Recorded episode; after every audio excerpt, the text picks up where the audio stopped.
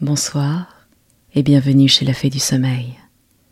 Ce soir, nous allons continuer les contes des mille et une nuits avec la troisième partie de l'histoire du prince de Perse et de Shemselnihar. Très bonne écoute.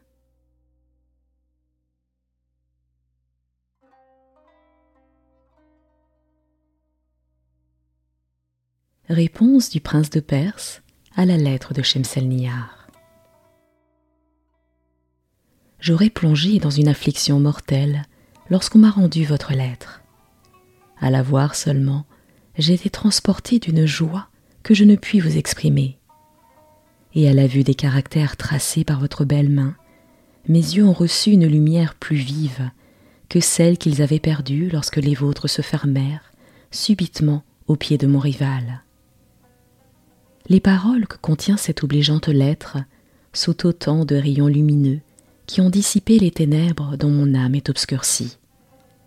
Elles m'apprennent combien vous souffrez pour l'amour de moi et me font connaître aussi que vous n'ignorez pas que je souffre pour vous, et par là même elles consolent mes maux. D'un côté, elles me font verser des larmes abondamment, et de l'autre, elles embrasent mon cœur d'un feu qui le soutient et m'empêche d'expirer de douleur. Je n'ai pas eu un moment de repos depuis notre cruelle séparation. Votre lettre seule apporte quelque soulagement à mes peines. J'ai gardé un morne silence jusqu'au moment où je l'ai reçue. Elle m'a redonné la parole. J'étais ensevelie dans une mélancolie profonde. Elle m'a inspiré une joie qui a d'abord éclaté dans mes yeux et sur mon visage. Mais ma surprise de recevoir une faveur que je n'ai point encore méritée a été si grande que je ne savais pas par où commencer pour vous en marquer ma reconnaissance. Enfin, après l'avoir embrassé plusieurs fois comme un gage précieux de vos bontés, je l'ai lu et relu, et suis demeuré confus de l'excès de mon bonheur. Vous voulez que je vous mande que je vous aime en retour. Ah. Quand je ne vous aurais pas aimé aussi parfaitement que je vous aime, je ne pourrais m'empêcher de vous adorer après toutes les marques que vous me donnez d'un amour si peu commun. Oui, je vous aime, ma chère âme, et je ferai gloire de brûler toute ma vie du beau feu que vous avez allumé dans mon cœur. Je ne me plaindrai jamais de la vive ardeur dont je sens qu'il me consume. Et quelque rigoureux que soient les maux que votre absence me cause, je les supporterai constamment, dans l'espérance de vous voir un jour. Plus à Dieu que ce fut dès aujourd'hui, et qu'au lieu de vous envoyer ma lettre, il me fut permis d'aller vous assurer que je meurs d'un amour pour vous. Mes larmes m'empêchent de vous en dire davantage. Adieu. M ne put lire ces dernières lignes sans pleurer lui-même. Il remit la lettre entre les mains du prince de Perse en l'assurant qu'il n'y avait rien à corriger. Le prince la ferma et quand il l'eut cachetée, Je vous prie de vous approcher, dit-il à la confidente de Shemselnihar, qui était un peu éloignée de lui. Voici la réponse que je fais à la lettre de votre chère maîtresse. Je vous conjure de la lui porter et de la saluer de ma part. L'esclave confidente prit la lettre et se retira avec Ebn Taher. En achevant ces mots, la sultane des Indes, voyant paraître le jour, se tut, et la nuit suivante, elle continua de cette manière. 198e nuit. Ebn Taher après avoir marché quelque temps avec l'esclave confidente, la quitta et retourna dans sa maison, où il se mit à rêver profondément à l'intrigue amoureuse dans laquelle il se trouvait malheureusement engagé. Il se représenta que le prince de Perse et Shemselnihar, malgré l'intérêt qu'ils avaient de cacher leur intelligence, se ménageaient avec si peu de discrétion qu'elle pourrait bien n'être pas longtemps secrète. Il tira de là toutes les conséquences qu'un homme de bon sens devait en tirer. Si Shemselnihar, se disait-il à lui-même, était une dame du commun je contribuerai de tout mon pouvoir à rendre heureux son amant et elle. Mais c'est la favorite du calife, et il n'y a personne qui puisse impunément entreprendre de plaire à ce qu'il aime. Sa colère tombera d'abord sur Shemselnihar, il en coûtera la vie au prince, et je serai enveloppé dans son malheur. Cependant, j'ai mon honneur, mon repos, ma famille et mon bien à conserver. Il faut donc, pendant que je le puis, me délivrer d'un si grand péril. Il fut occupé de ses pensées durant tout ce jour-là. Le lendemain matin, il alla chez le prince de Perse dans le dessein de faire un dernier effort pour l'obliger à vaincre sa passion. Effectivement, il lui représenta ce qu'il lui avait déjà inutilement représenté, qu'il ferait beaucoup mieux d'employer tout son courage à détruire le penchant qu'il avait pour Shemselnihar que de s'y laisser entraîner, que ce penchant était d'autant plus dangereux que son rival était puissant. Enfin, Seigneur, ajouta-t-il, si vous m'en croyez, vous ne songerez qu'à triompher de votre amour. Autrement, vous courez risque de vous perdre avec Shemselnihar, dont la vie vous doit être plus chère que la vôtre. Je vous donne ce conseil en ami, et quelques jours vous m'en remercierez. Le prince écouta Ebn Thaher assez impatiemment. Néanmoins, il le laissa dire tout ce qu'il voulut, mais prenant la parole à son tour. Ebn Thaher, lui dit-il, croyez-vous que je puisse cesser d'aimer Shemselnihar qui m'aime avec tant de tendresse Elle ne craint pas d'exposer sa vie pour moi. Et vous voulez que le soin de conserver la mienne soit capable de m'occuper? Non. Quelque malheur qui puisse m'arriver, je veux aimer Shemselnihar jusqu'au dernier soupir. Ebn Thaher, choqué de l'opiniâtreté du prince de Perse, le quitta assez brusquement et se retira chez lui, rappelant dans son esprit ses réflexions du jour précédent, il se mit à songer fort sérieusement au parti qu'il avait à prendre. Pendant ce temps-là, un joaillier de ses intimes amis vint le voir. Ce joaillier s'était aperçu que la confidente de Shemselnihar allait chez Ebn Thaher plus souvent qu'à l'ordinaire, et qu'Ebn Thaher était presque toujours avec le prince de Perse, dont la maladie et déçu de tout le monde, sans toutefois qu'on en connût la cause. Tout cela lui avait donné des soupçons. Comme Ebn Thaher lui parut rêveur, il jugea bien que quelque affaire importante l'embarrassait, et, croyant être au fait, il lui demanda ce que lui voulait l'esclave confidente de Shemselnihar. Ebn Thaher demeura un peu interdit à cette demande, et voulut dissimuler en lui disant que c'était pour une bagatelle qu'elle venait si souvent chez lui. Vous ne me parlez pas sincèrement, lui répliqua le joaillier, et vous m'allez persuader, par votre dissimulation, que cette bagatelle est une affaire plus importante que je ne l'ai cru d'abord.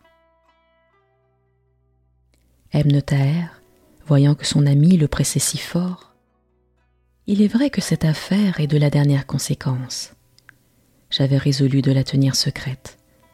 Mais comme je sais l'intérêt que vous prenez à tout ce qui me regarde, j'aime mieux vous faire confidence que de vous laisser penser là-dessus ce qui n'est pas. Je ne vous recommande point le secret. Vous connaîtrez, par ce que je vais vous dire, combien il est important de le garder. Après ce préambule, il lui raconta les amours de Shemselnihar et du prince de Perse. Vous savez, ajouta-t-il ensuite, en quelle considération je suis à la cour et dans la ville, auprès des plus grands seigneurs et des dames les plus qualifiées. Quelle honte pour moi si ces téméraires amours venaient à être découvertes. Mais que dis-je? Ne serions-nous pas perdus, toute ma famille et moi? Voilà ce qui m'embarrasse l'esprit, mais je viens de prendre mon parti. Il m'est dû, et je dois, je vais travailler incessamment à satisfaire mes créanciers et à recouvrer mes dettes. Et après que j'aurai mis tout mon bien en sûreté, je me retirerai à Balsora où je demeurerai jusqu'à ce que la tempête que je prévois soit passée. L'amitié que j'ai pour Shemselnihar et pour le prince de Perse me rend très sensible au mal qui peut leur arriver. Je prie Dieu de leur faire connaître le danger où ils s'exposent et de les conserver. Mais, si leur mauvaise destinée veut que leurs amours aillent à la connaissance du calife, je serai du moins à couvert de son ressentiment, car je ne les crois pas assez méchants pour vouloir m'envelopper dans leur malheur. Leur ingratitude serait extrême si cela arrivait. Ce serait mal payer les services que je leur ai rendus et les bons conseils que je leur ai donnés, particulièrement au prince de Perse, qui pourrait se tirer encore du précipice, lui et sa maîtresse, s'il le voulait.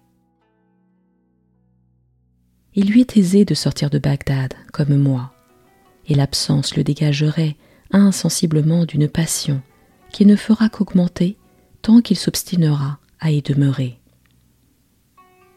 Le joaillier entendit avec une extrême surprise le récit que lui fit Ebn Taher. Ce que vous venez de me raconter, lui dit-il, est d'une si grande importance que je ne puis comprendre comment Shemselnihar et le prince de Perse ont été capables de s'abandonner à un amour si violent. Quelques penchants qui les entraînent l'un vers l'autre, au lieu d'y céder lâchement, ils devaient y résister et faire un meilleur usage de leur raison. Ont-ils pu s'étourdir sur les suites fâcheuses de leur intelligence? Que leur aveuglément est déplorable J'en vois comme vous toutes les conséquences. Mais vous êtes sage et prudent, et j'approuve la résolution que vous avez formée. C'est par là seulement que vous pouvez vous dérober aux événements funestes que vous avez à craindre. Après cet entretien, le joaillier se leva et prit congé d'Ebn Taher. Sire, dit en cet endroit Scheherazade, le jour que je vois paraître m'empêche d'entretenir votre majesté plus longtemps. Elle se tut, et le lendemain, elle reprit la suite de son discours. 199e nuit. Avant que le joaillier se retirât, Ebn Taher ne manqua pas de le conjurer par l'amitié qui les unissait tous deux, de ne rien dire à personne de tout ce qu'il lui avait appris. Ayez l'esprit en repos, lui dit le joaillier, je vous garderai le secret au péril de ma vie. Deux jours après cette discussion, le joaillier passa devant la boutique d'Ebn et, voyant qu'elle était fermée, il ne douta pas qu'il n'eût exécuté le dessein dont il lui avait parlé. Pour en être plus sûr, il demanda à un voisin s'il savait pourquoi elle n'était pas ouverte. Le voisin lui répondit qu'il ne savait autre chose sinon qu'Ebn Taher était allé faire un voyage. Il n'eut pas besoin d'en savoir davantage, et il songea d'abord au prince de Perse. Malheureux prince, dit-il en lui-même, quel chagrin n'aurez-vous pas quand vous apprendrez cette nouvelle? Par quelle entremise entretiendrez-vous le commerce que vous avez avec Shemselnihar Je crains que vous n'en mouriez de désespoir. J'ai compassion de vous. Il faut que je vous dédommage de la perte que vous avez faite d'un confident trop timide. L'affaire qui l'avait obligé de sortir n'était pas de grande conséquence. Il la négligea. Et quoiqu'il ne connût le prince de Perse que pour lui avoir vendu quelques pierreries, il ne laissa pas d'aller chez lui. Il s'adressa à un de ses gens et le pria de vouloir bien dire à son maître s'il souhaitait de l'entretenir d'une affaire très importante. Le domestique revint bientôt trouver le joaillier et l'introduisit dans la chambre du prince, qui était à demi couché sur le sofa, la tête sur le coussin. Comme il se souvint de l'avoir vu, il se leva pour le recevoir, lui dit qu'il était le bienvenu. Après l'avoir prié de s'asseoir, il lui demanda s'il y avait quelque chose en quoi il pût lui rendre service, ou s'il venait et lui annoncer quelque nouvelle qui le regarda lui-même. Prince, lui répondit le joaillier, Quoique je n'ai pas l'honneur d'être connu de vous particulièrement, le désir de vous marquer mon zèle m'a fait prendre la liberté de venir chez vous pour vous faire part d'une nouvelle qui vous touche. J'espère que vous me pardonnerez ma hardiesse en faveur de ma bonne intention. Après ce début, le joaillier entra en matière et poursuivit ainsi.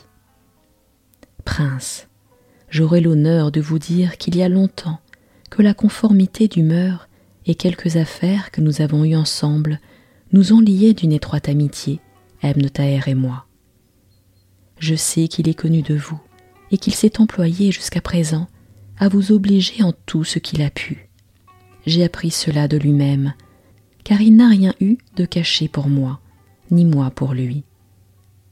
Je viens de passer devant sa boutique, que j'ai été assez surpris de voir fermée. Je me suis adressé à un de ses voisins pour lui en demander la raison, et il m'a répondu qu'il y avait deux jours qu'Ebn Taher avait pris congé de lui et des autres voisins en leur offrant ses services pour Balsora, où il allait, disait-il, pour une affaire de grande importance. Je n'ai pas été satisfait de cette réponse, et l'intérêt que je prends à ce qui le regarde m'a déterminé à venir vous demander si vous ne savez rien de particulier touchant un départ si précipité. À ce discours, que le joaillier avait accommodé au sujet pour mieux parvenir à son dessein, le prince de Perse changea de couleur.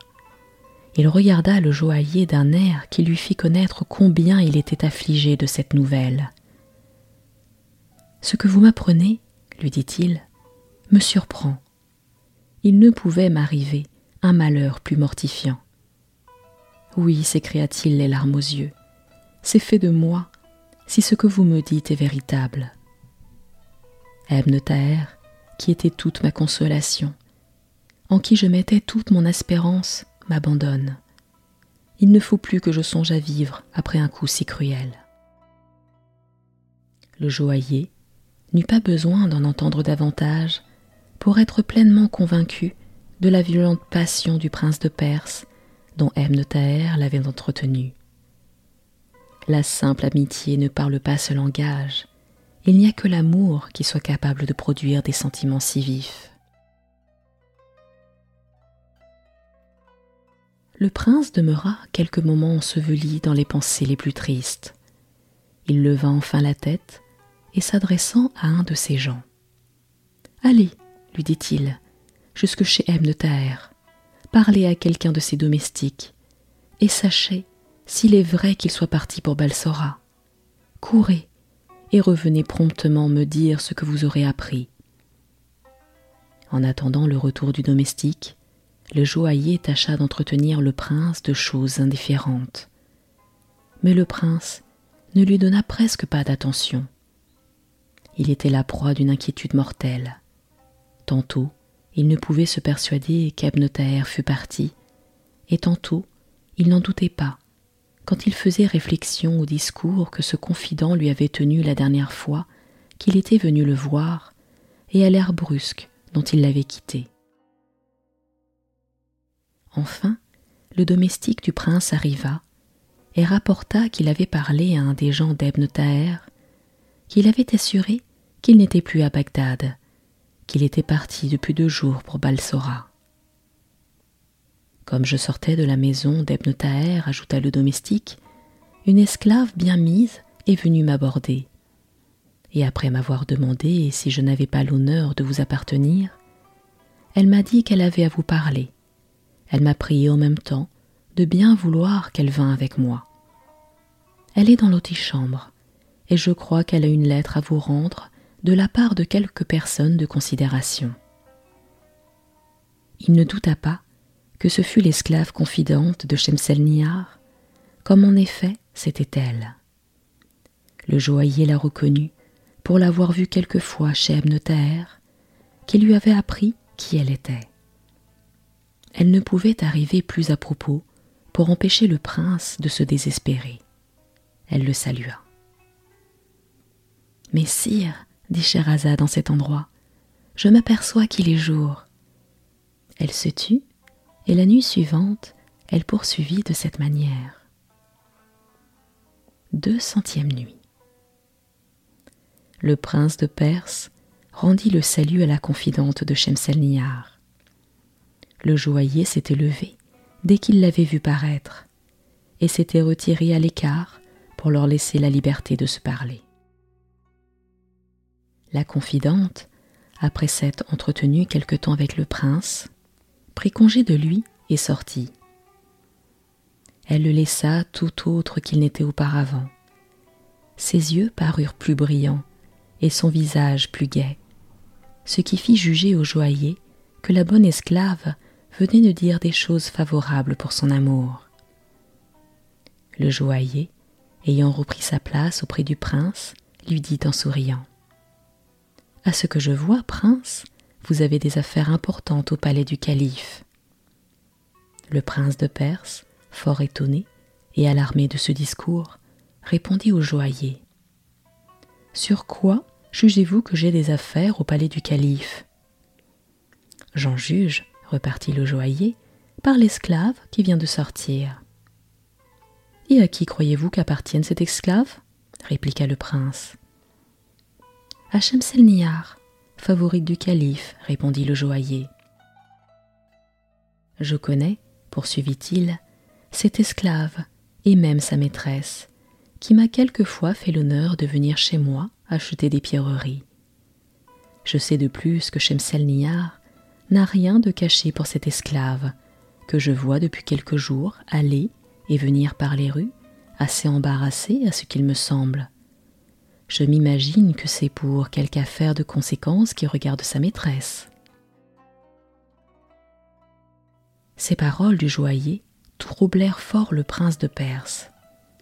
Il ne me parlerait pas dans ces termes, dit-il en lui-même, s'il ne soupçonnait pas, ou plutôt s'il ne savait pas mon secret. Il demeura quelques moments dans le silence, ne sachant quel parti prendre. Enfin, il reprit la parole et dit au joaillier Vous venez de me dire des choses qui me donnent lieu de croire que vous en savez encore plus que vous n'en dites. Il est important pour mon repos que j'en sois parfaitement éclairci. Je vous conjure de ne rien me dissimuler. Alors, le joaillier, qui ne demandait pas mieux, lui fit un détail exact de l'entretien qu'il avait eu avec Ebn Taher. Ainsi, il lui fit connaître qu'il était instruit du commerce qu'il avait avec Shemsel Nihar, et il n'oublia pas de lui dire qu'Ebn Taher, effrayé du danger où sa qualité de confident le jetait, lui avait fait part du dessein qu'il avait de se retirer à Balsora et d'y demeurer jusqu'à ce que l'orage qu'il redoutait se fût dissipé.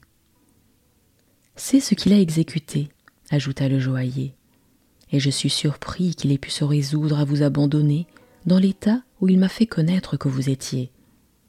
Pour moi, prince, je vous avoue que j'ai été touché de compassion pour vous. Je viens vous offrir mes services, et si vous me faites la grâce de les agréer, je m'engage à vous garder la même fidélité qu'Ebn Je vous promets d'ailleurs plus de fermeté je suis prêt à vous sacrifier mon honneur et ma vie, et afin que vous ne doutiez pas de ma sincérité, je jure par ce qu'il y a de plus sacré dans notre religion de vous garder un secret inviolable. Soyez donc persuadé, prince, que vous trouverez en moi l'ami que vous avez perdu.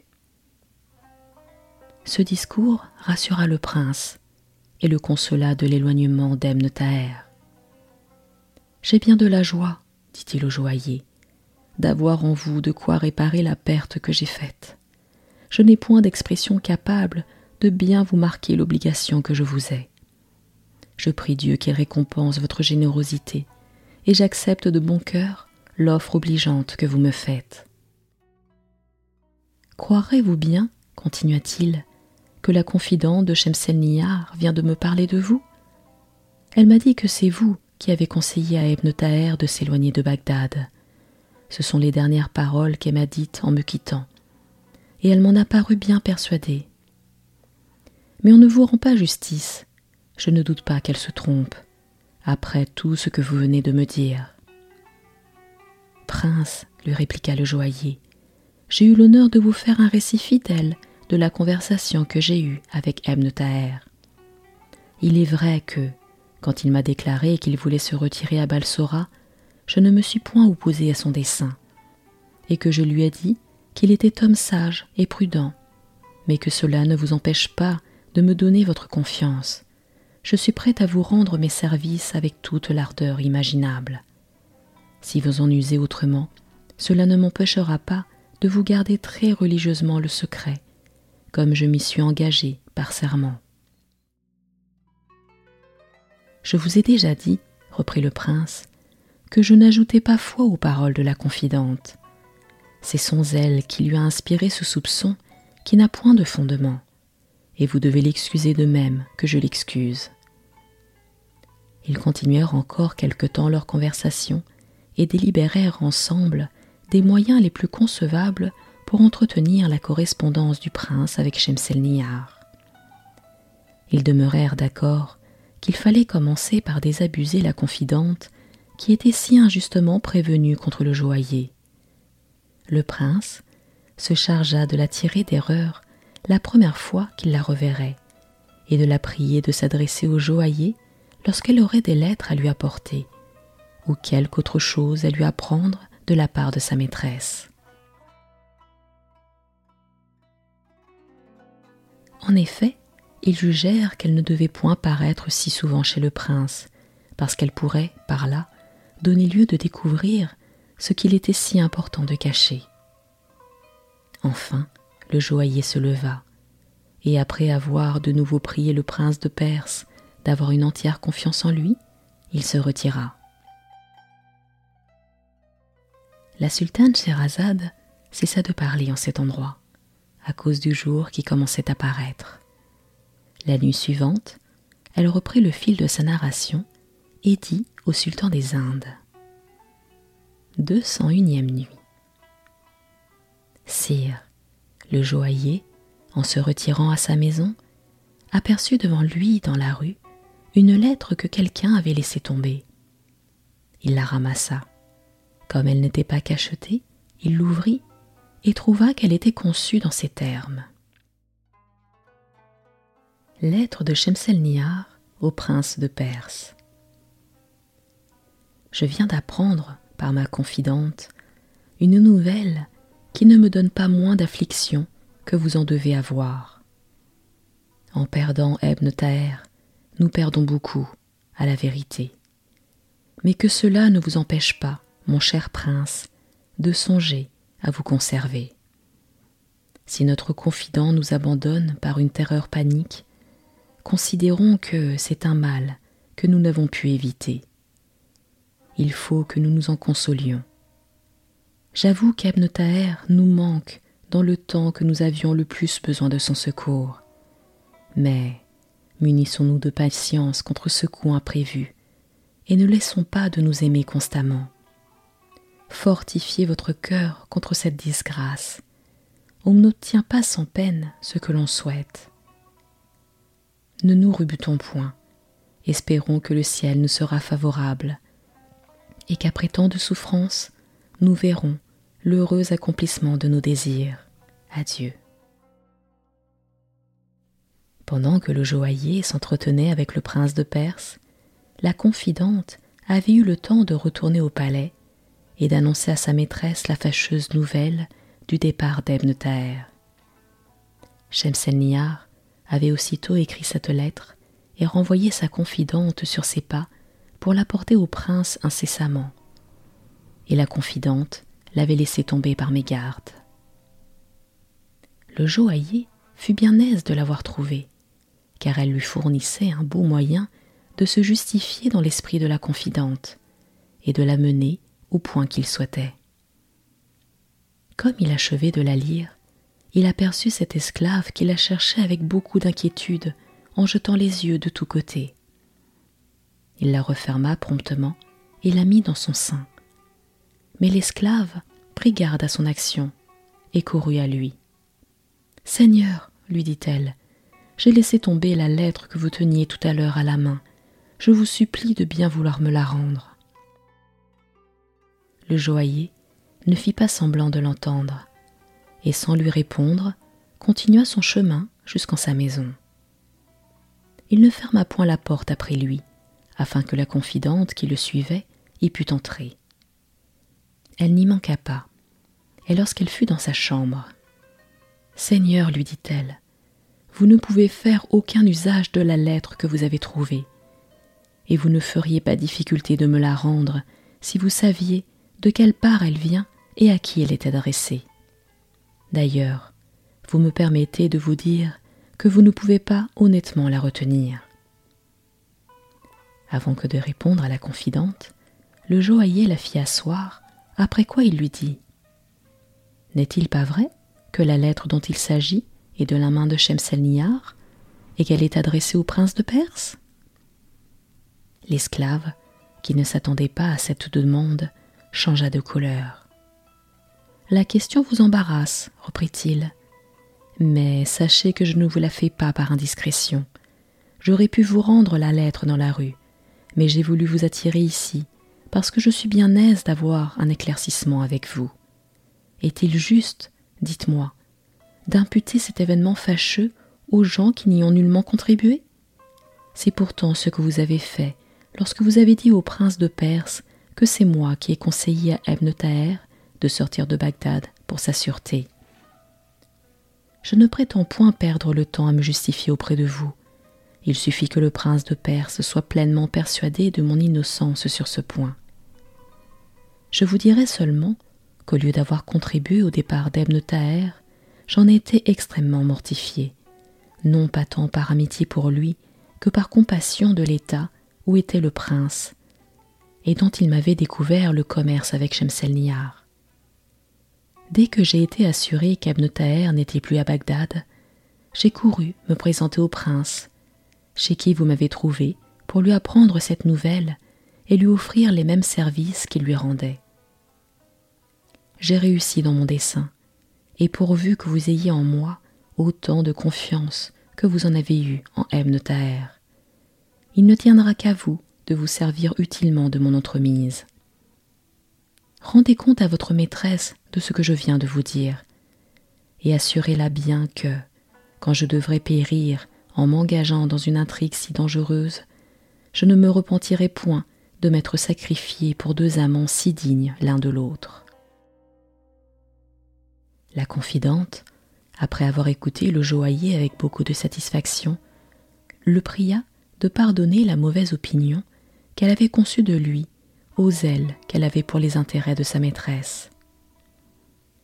J'ai une joie infinie, ajouta-t-elle, de ce que Shemselnihar et le prince retrouvent en vous un homme si propre à remplir la place d'Ebn. Je ne manquerai pas de bien faire valoir à ma maîtresse la bonne volonté que vous avez pour elle. Scheherazade, en cet endroit, remarquant qu'il était jour, cessa de parler. La nuit suivante, elle poursuivit ainsi son discours. 202e nuit. Après que la confidente eut marqué au joaillier la joie qu'elle avait de le voir si disposé à rendre service à Shemselnihar et au prince de Perse, le joaillier tira la lettre de son sein et la lui rendit en lui disant Tenez, portez-la promptement au prince de Perse, et repassez par ici, afin que je voie la réponse qu'il y fera. N'oubliez pas de lui rendre compte de notre entretien. La confidente prit la lettre et la porta au prince, qui y fit réponse sur le champ. Elle retourna chez le joaillier, lui montra la réponse qui contenait ces paroles. Réponse du prince de Perse à Votre précieuse lettre produit en moi un grand effet, mais pas si grand que je le souhaiterais. Vous tâchez de me consoler de la perte d'Emne Taher. Hélas, quelque sensible que j'y sois, ce n'est pas que la moindre partie des maux que je souffre. Vous les connaissez, ces maux, et vous savez qu'il n'y a que votre présence qui soit capable de les guérir. Quand viendra le temps où j'en pourrai jouir sans crainte d'en être privé, qu'il me paraît éloigné, ou plutôt, Faut-il nous flatter que nous le pourrons voir? Vous me commandez de me conserver, je vous obéirai, puisque j'ai renoncé à ma propre volonté pour ne suivre que la vôtre. Adieu. Après que le joaillier eut lu cette lettre, il la donna à la confidente qui lui dit en le quittant. Je vais, Seigneur, faire en sorte que ma maîtresse ait la même confiance en vous qu'elle avait pour Ebn Taher. Vous aurez demain de mes nouvelles. En effet, le jour suivant, il la vit arriver avec un air qui marquait combien elle était satisfaite. Votre seule vue, lui dit-il, me fait connaître que vous avez mis l'esprit de Shemselnihar dans la disposition que vous souhaitiez. Il est vrai, répondit la confidente, et vous allez apprendre de quelle manière j'en suis venue à bout. Je trouvais hier, poursuivit-elle, Shemselnihar qui m'attendait avec impatience. Je lui remis la lettre du prince, elle la lut, les larmes aux yeux, et quand elle eut achevé, comme je vis qu'elle allait s'abandonner à ses chagrins ordinaires. Madame, lui dis-je, c'est sans doute l'éloignement d'Ebn Taher qui vous afflige, mais permettez-moi de vous conjurer au nom de Dieu de ne point vous alarmer davantage sur ce sujet. Nous avons trouvé un autre lui-même, qui s'offre à vous obliger avec autant de zèle, et, ce qui lui est plus important, avec plus de courage. Alors, je lui parlais de vous, continua l'esclave, et lui racontai le motif qui vous avait fait aller chez le prince de Perse. Enfin, je l'assurai que vous garderiez inviolablement le secret au prince de Perse et à elle, et que vous étiez dans la résolution de favoriser leur amour de tout votre pouvoir. Elle me parut fort consolée après mon discours. Ah, quelle obligation s'écria-t-elle. N'avouons-nous pas, le prince de Perse et moi, à l'honnête homme dont vous me parlez? Je veux le connaître, le voir, pour entendre de sa propre bouche tout ce que vous venez de me dire, et le remercier d'une générosité inouïe envers des personnes pour qui rien ne l'oblige à s'intéresser avec tant d'affection. Sa vue me fera plaisir, et je n'oublierai rien pour le confirmer dans de si bons sentiments. Ne manquez pas de l'aller prendre demain et de me l'amener. C'est pourquoi, Seigneur, prenez la peine de venir avec moi jusqu'à son palais. Ce discours de la confidente embarrassa le joaillier.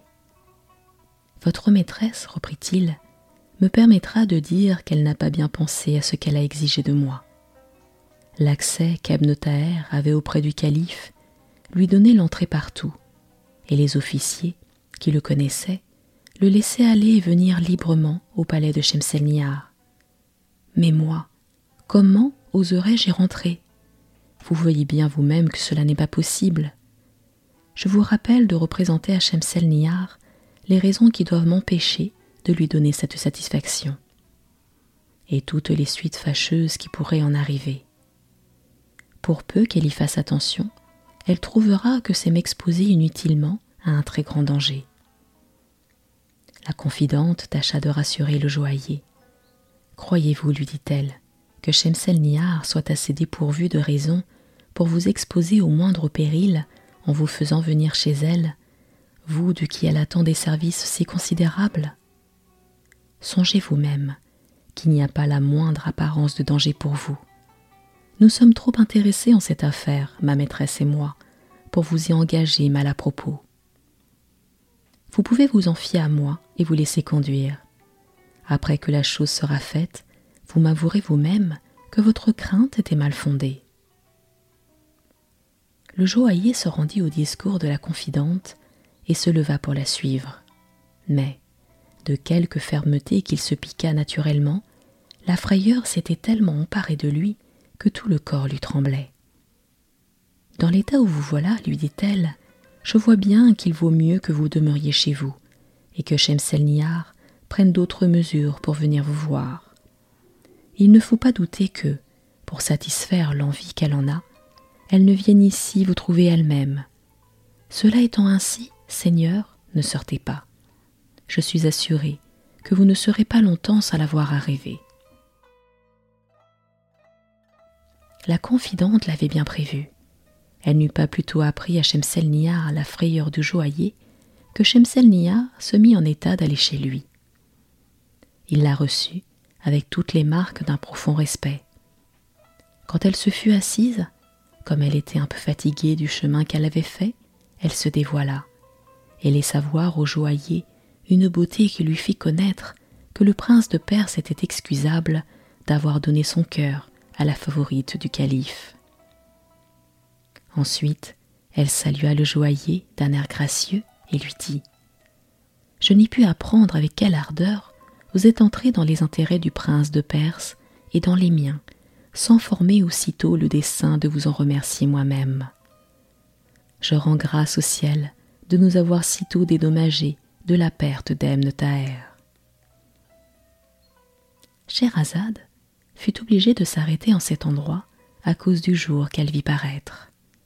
Le lendemain, elle continua son récit de cette sorte. 203e nuit. Shemselnihar dit encore plusieurs autres choses obligeantes au joaillier, après quoi elle se retira dans son palais. Le joaillier alla sur le champ rendre compte de cette visite au prince de Perse, qui lui dit en le voyant Je vous attendais avec impatience. L'esclave confidente m'a apporté une lettre de sa maîtresse, mais cette lettre ne m'a point soulagée. Quoi que me puisse mander l'aimable Shemselnihar, je n'ose rien espérer, et ma patience est à bout. Je ne sais plus quel conseil prendre. Le départ d'Ebn Taher me met au désespoir. C'était mon appui. J'ai tout perdu en le perdant. Je pouvais me flatter de quelque espérance par l'accès qu'il avait auprès de Shemselnihar. À ces mots, que le prince prononça avec tant de vivacité qu'il ne donna pas le temps au joaillier de lui parler, le joaillier lui dit Prince, on ne peut prendre plus de part à vos mots que je n'en prends, et si vous voulez avoir la patience de m'écouter, vous verrez que je puis y apporter du soulagement.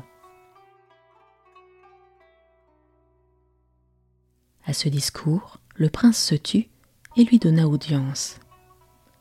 Je vois bien, reprit alors le joaillier, que l'unique moyen de vous rendre content est de faire en sorte que vous puissiez entretenir Shemselnihar en liberté. C'est une satisfaction que je veux vous procurer, et j'y travaillerai dès demain. Il ne faut point vous exposer à entrer dans le palais de Shemselnihar.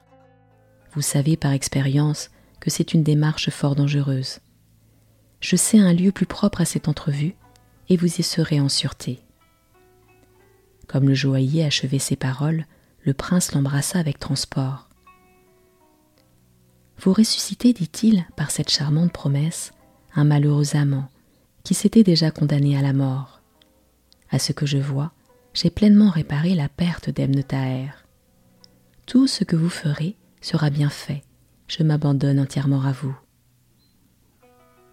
Après que le prince eut remercié le joaillier du zèle qu'il lui faisait paraître, le joaillier se retira chez lui, où dès le lendemain matin, la confidente de Shemselnihar le vint trouver.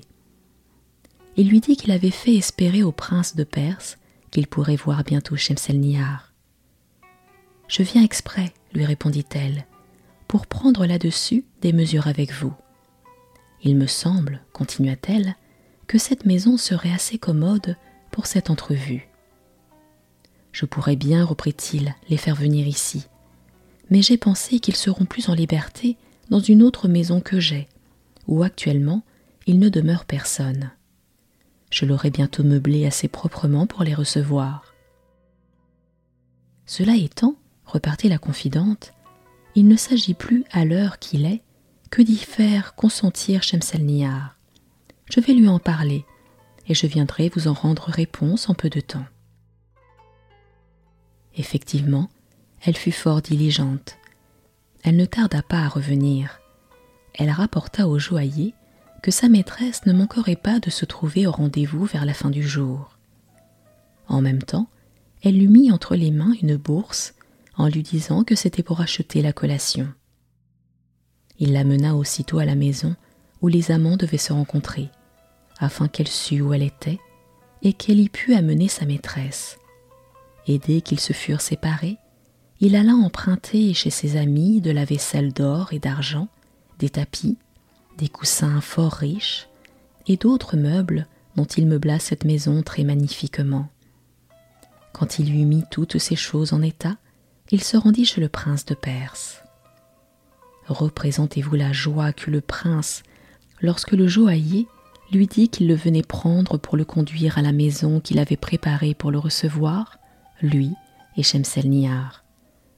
Cette nouvelle lui fit oublier ses chagrins et ses souffrances. Il prit un habit magnifique et sortit sans suite avec le joaillier, qui lui fit passer par plusieurs rues détournées afin que personne ne les observât, et l'introduisit enfin dans la maison, où ils commencèrent à s'entretenir jusqu'à l'arrivée de Shemselnihar.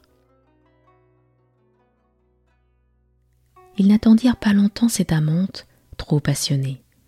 Elle arriva après la prière du soleil couché avec sa confidente et deux autres esclaves.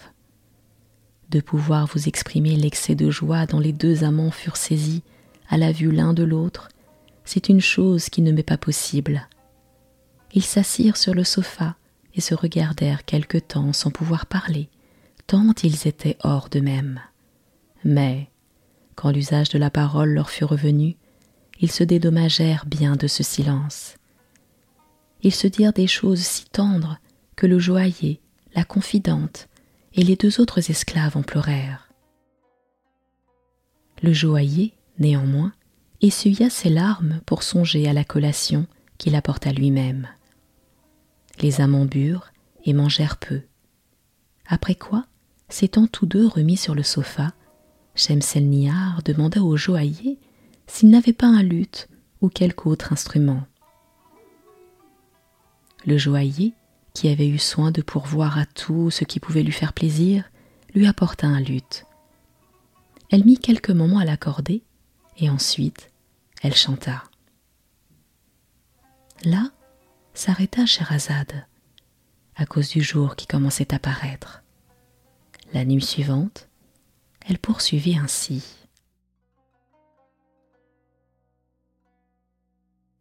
Et c'est ainsi que s'achève la troisième partie du conte du prince de Perse et de Shemselnihar. Je vous retrouve très prochainement pour la suite de cette histoire. À très bientôt.